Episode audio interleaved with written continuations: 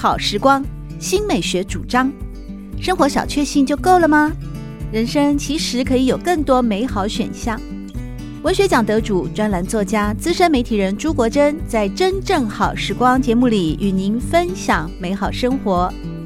让我们打开心灵的扉页，享受真正好时光。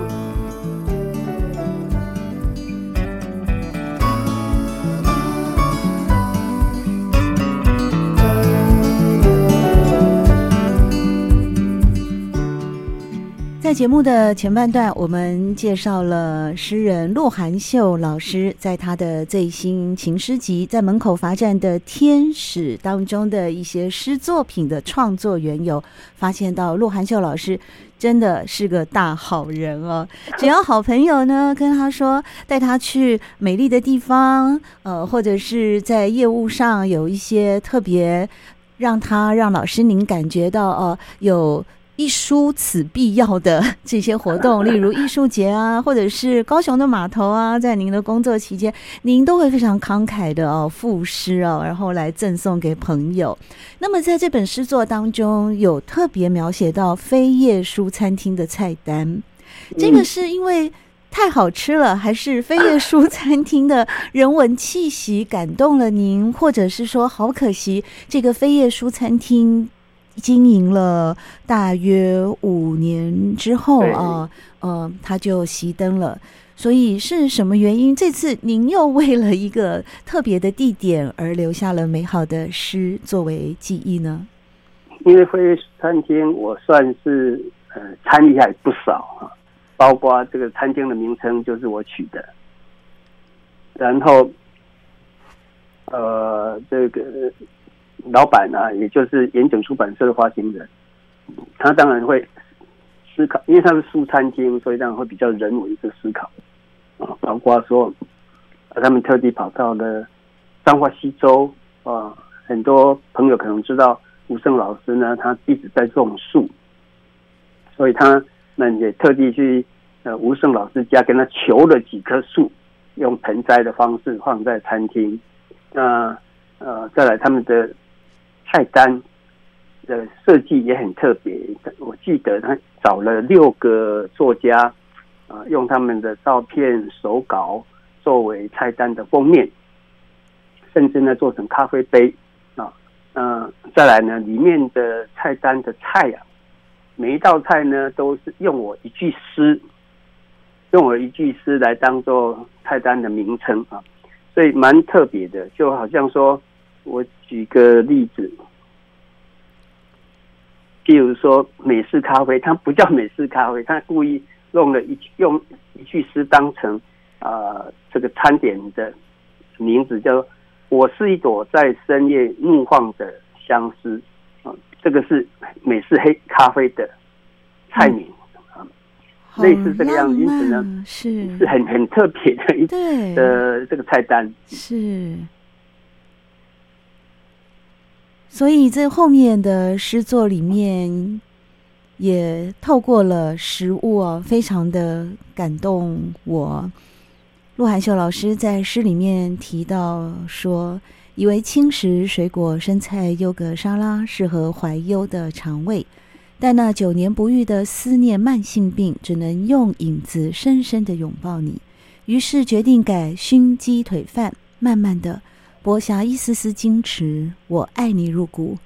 饥荒的魂魄打了个饱嗝，迅速的翻至菜单后面的甜点，用食物来隐喻那种爱之入骨的一段感情，而又连接到一个书香味非常浓厚的飞叶餐厅。这里面的一种鸡腿饭哈，我们吃鸡腿饭里面一定会有一根。腿骨嘛啊，嗯，所以说你吃到最后就剩下骨头，因此，呃，我就为这新鸡腿饭写了一句诗，说剥下一丝丝矜持，就好像我们在吃鸡腿肉一样哈。对，吃到最后呢，就是我爱你入骨，就剩下骨头嘛。对，真的好可惜，飞叶书餐厅没有继续在营业了，要不然在这边的对于饮食啊、文学啊，还有一个文人聚集的好地方哦。真的是此情可待成追忆了。对，很可惜，他呃办了快五年啊，是经营了快五年，就办了将近一千场的各种讲座啊、展览啊、活动等等，是其实是活动力很强。那大概呃，现在实体书店很难经营了哈，嗯，这确实如此。这个是好像也是文化的无奈。还好，我们有鹿晗秀老师的诗作为我们保留了飞叶书餐厅的菜单，同时在。这本诗集里面哦，节目前半段，鹿晗秀老师和大家分享了过去呢，您出版过类似图文诗集哦，就是您在欧洲旅游的时候，当时呢有分三册，分别书写到了何时爱恋到天涯，以及陪我走过玻璃路这两首诗，这次也收录在了在门口罚站的天使里面。对，这个很好玩哦，就是。对，刚刚国珍提到这个，我讲一个，呃，也算是笑话哈。其中的《陪我走过玻璃路》这首诗，在二零一三年的时候，呃，国中基测，也就是说国中要升高中的联考啊，用了国文科用了这首诗考了两题，也就是一个主题了啊，考了两题。然后呢，好巧不巧的那一年。我的二儿子是考生，所以呃，爸爸的作品考到了儿子。他考满分吗？应该要考满分吧？没有，我我常常在讲这个笑话，就是说，呃，我这个儿子他他个性比较直了哈，就所以呢，我就担心他呃不懂得变通啊，在考试的前一天我就。嗯，耳提面命。我说明天考国考国文，国文有作文，作文呢，你如果没有写完，一看就知道。阅卷老师一看就知道，因为你文章没有结束嘛，甚至没有句号嘛，啊。嗯。我说你测验前面测验题做，如果你有余的，你不会的，你就先跳过去，不要杵在那边啊，苦思到底怎么的解答是什么，你就先跳过去。然后呢，一直做，做完之后赶快去写作文哦。啊，注意时间，作文写完再回头来看那些呃，你刚刚不不太呃不会的题目。好，隔天他当然不会让我去陪考，是妈妈陪陪他去的。所以呢，那一天要考完之要要这个下午要考完之前，我当然就是接他们嘛。我就进到了考场，然后呢，呃，找到了我太太。我就很很着急呀，我就问了太太说：“哎、我们那个早上国文作文考的怎么样？”这我太太什么不？你这这个劈头就说来不及啊！我一听就火大了，我说：“就说嘛，我昨天呢还特地昨天晚上还特地跟他耳提面命，我就 是一直叨叨一直叨叨。”太太听完说：“没有了，作文题目叫来不及呀。”哦，那一年的作文题目真的是来不及。原来如此。对，然后我就我就哦，还好，对，心头的一颗大石头都放下来。是，但是呢，我在说，但是你儿子这个走过来的时候，脸上露出一丝诡异的笑容。我刚刚讲，我儿子个性是，就是会理不理别人的。嗯，所以。从啊，从从来没有表情的，怎么会有笑容？而且是诡异的笑容。哎呦，我一听哇，又开始担心起来。我说到底怎么回事啊？然后你儿子走过来说：“刚刚有考，陪我走过玻璃路。”我太太说：“哎，那个名字好熟哦，但是村上春树的书吗？” 一直想不起来，还在那边苦思，还在那边想的时候，我儿子说：“是爸爸的陪我走过玻璃路了。”哦。嗯，我说啊，真的吗？是。然后说着说着，我儿子就诡异的笑容再度出现，对，来了，诡异的笑容就来了。我说你会吗？他说不会，很奇怪，是现在小孩都不太看自己父母亲的作品，看你的你的书了，从来不看。我对 我们我两个从来不看我的书，从来不看我的书，所以我从那个暑假就罚他们兄弟两个，哎。每年暑假要抄我一本书。哇，对呀、啊，真的是文学要向下扎根哦，就要从他们还。还可以听话的时候哦，十几岁的时候就要开始哦，好好的给他做好这个基础的训练。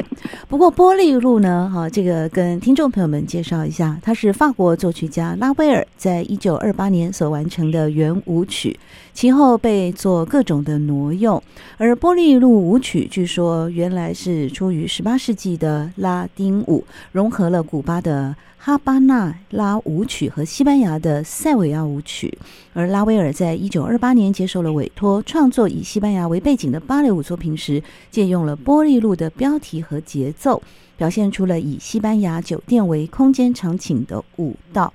鹿晗秀老师的《陪我走过玻璃路》则巧妙地取用了圆舞曲玻璃路的意象，酒店舞台双人表演双重主题。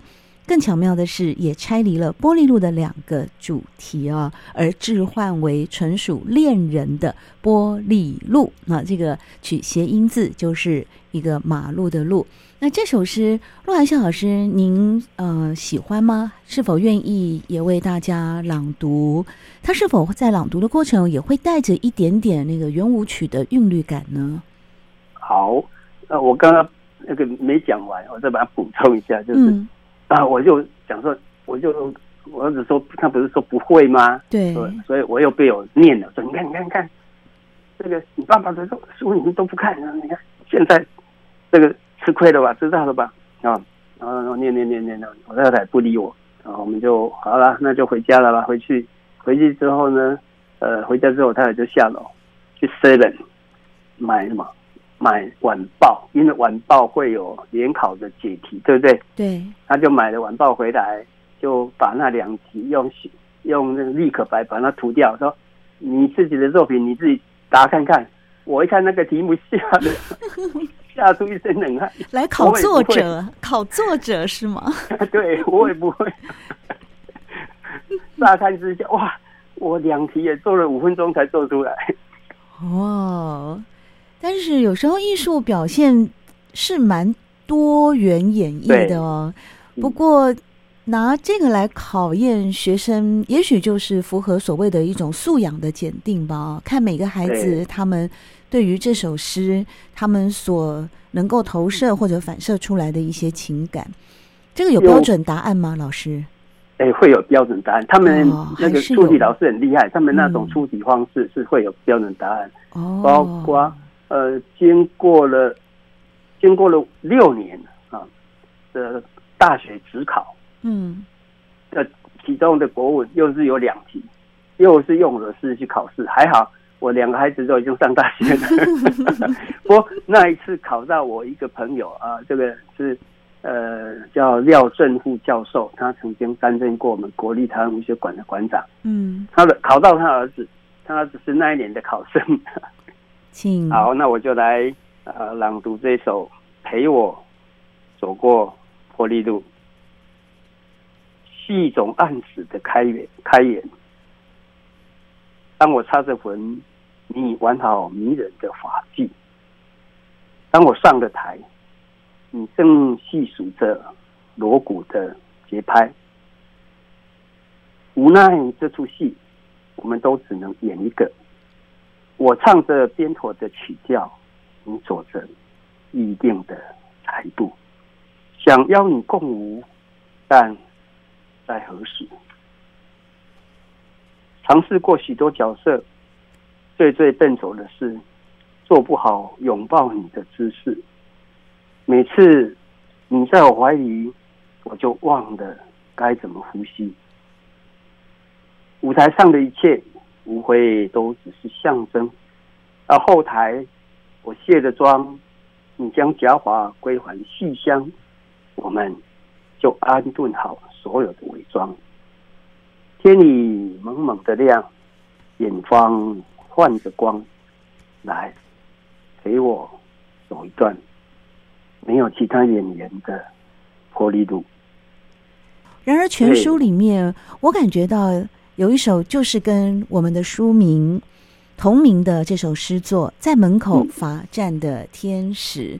杨翠老师也认为说，这首诗里面他又回到了一个苦恋的悲剧的底色，而诗的空间尺度非常的大，在天使的意象里面，其实你所要跨越的就是纯情之爱与社会禁忌之爱哦。那这首诗无论是在意象的运用演绎，或是诗语的节奏感与音乐性都非常的精彩。而罚站的天使的设定更直指纯粹爱情与社会道德的爱情认定之间的拉扯辩证。呃，我是在想象这种背德吗？或者是说，嗯，很矛盾的那种情爱关系。嗯啊、呃，那我而且刻意把它呃落实到现实社会面，就是说，它的翅膀，翅膀是保时捷的翅膀。啊，就是好像跑车一样啊！我要把它拉到这样的一个现实世界来看，来检验这种爱情，也不能够讲，不能够说检验的。他说，呃，其实，在现实的情爱里面，他会受到很多很多的拉扯。那这个这个拉扯，好像你也很很难说，他到用道德的观念去看待他啊。或许他嗯，只能够存放在梦中，他才是最。是最饱满的，然后呢，最安全的。其实感情好像也都是这样子，一言难尽哈，所以才会有这么多伟大的艺术作品啊，非常精致的诗句来试图呈现一言难尽的感情哦。在这本诗集当中，也有几首诗非常的动人，例如像《因为想你》。这首诗一开始就说：“因为想你，世界就歪了一边。过多的思念沉积在夜的边缘，兀自辗转难眠。”或者另外一首呢，是关于指纹的，在指纹的部分，哇，老师你也可以把它入诗哦。我喜欢在你的指纹散步，然夜未深却迷了路，以致早早着陆的月光烫伤了我的思念。老师，你会觉得你是一个感情很丰富的人吗？但是大家都认为您是左手浪漫、右手理性的诗人 哎。我我感觉好像有一点双重人格。双子座吗？是双子座吗？啊、老师，听说双子座的人就会嗯，哦、一边理性一边浪漫。哎呀，这个国政，你问这个问题太太有趣。我这回是在讲这个事情。嗯，那你再你再猜看看，我是什么星座？水瓶。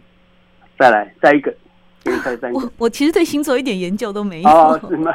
我是因为昨天刚好听到一个朋友说他是双子座，所以他可以常常看事情比较两边都会看到。我之前在工作的时候，在台湾日报，反正有一次，一个同仁他做一个什么，做不好意思，做不好啊，那我就说啊，来，他怎么弄怎么弄，我就帮，哎，一下子就弄好了。他弄住了，也也就是说，他要把一个旗子竖在。办公桌上，他用两张两张办公桌要把它夹住啊，因为我们那个办公桌的桌沿是有橡胶圆弧的橡胶垫，所以又是橡胶，然后那那个杆子又是塑胶杆子，所以一直都夹夹不住嘛，一下子就就掉下来，就这样。那我跟他夹住之后，他吓一跳哎，然后你看，哎，给大男人什么心思会这么感觉好像蛮细腻的？他说：“哎，主任你是什么座吗？”我说不是哎、然后其他的同事就围过来说：“好吧，那我们呃来玩个小游戏，大家来猜猜看，看我是什么星座。”结果国珍，你知道他们猜了几个吗？猜了十一个都没猜到。老师，你的生活，你的生活里面常常会有一些出人意料之外的 很有趣的故事。对，他们猜了十一个，哎，已经全猜完了吧？全猜完了，最后一个嘛，就剩下最后那个了。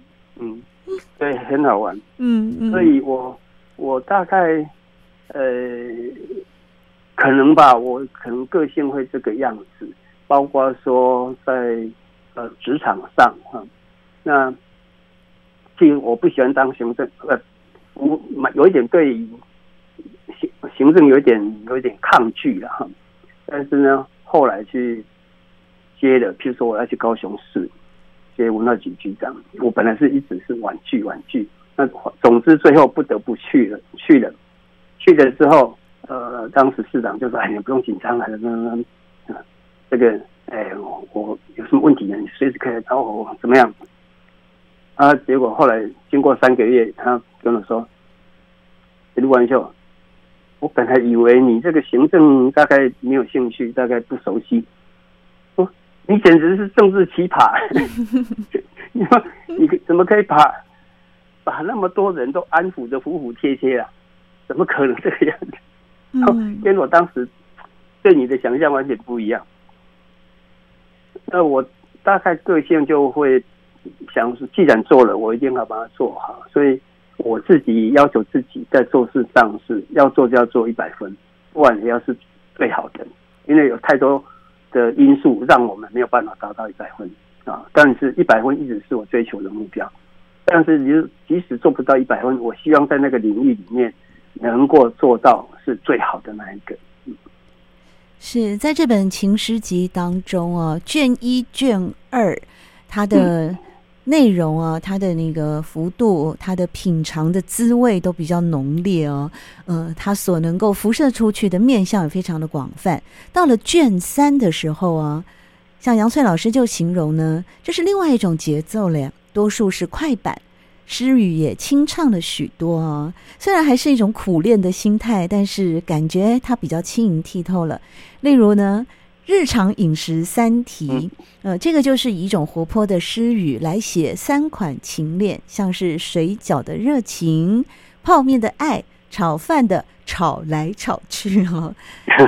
这个饮食入诗啊，呃，是您过去的作品当中就尝试过的吗？还是在这一次比较有感而发，用一种刚好那个灵感来了就把。饮食又入到情诗的书写当中。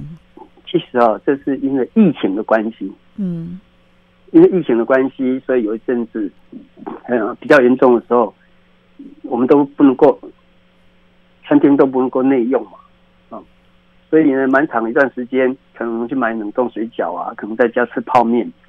呃，我就想说，就把这样的这个状况啊，用。诗的方式写下来哈，但是我又又不喜欢说，哎，水饺就只是在写水饺，所以我刻意把它加进爱情的元素，让这样的题材它就会有更多的、更大的向度啊。比如不管是写水饺也好，或者写泡面，甚至炒饭，那其中另外还有一首诗就叫口罩，这个都是跟疫疫情相关的啊。嗯，那口罩后来我发现。呃，口罩蛮好，蛮有蛮好玩的啊，啊！我常在上课的时候跟学生讲说，如果学生刚是新对于写诗的刚入门的话，我说你们觉不觉得，不管是男的女的，我们在这疫情期期间，我们戴起口罩，男的是不是比以前帅至少一倍？嗯，女的是不是漂亮很多？嗯嗯，他说对，说 好。你把你的句子戴上口罩，就是诗。诚如在《口罩》这首诗当中，陆含秀老师是这样描写：为黑夜戴上口罩，遮去一半的黑，夜的美丽就翻倍。在一半黑的夜，我对你说的话被口罩遮得细细碎碎，犹如星光点缀。从我们每天都会戴着的口罩，由戴口罩半遮面。的一个画面当中呢，竟然也能够看到星光点缀的美感哦，这真的是太令人惊艳于诗创作的美丽，带着我们共同进入到一种诗的灵秀奥妙的情境当中。在今天真正好时光，我们邀请到的就是名诗人陆含秀老师，和大家分享的是最新的情诗集《在门口罚站的天使》。谢谢陆含秀老师为我们带来精彩的分享以及导读，谢谢老师，谢谢国珍。喜欢朱国珍制作主持的《真正好时光》，欢迎您订阅、分享或留言，随时保持互动，一起共享美好生活。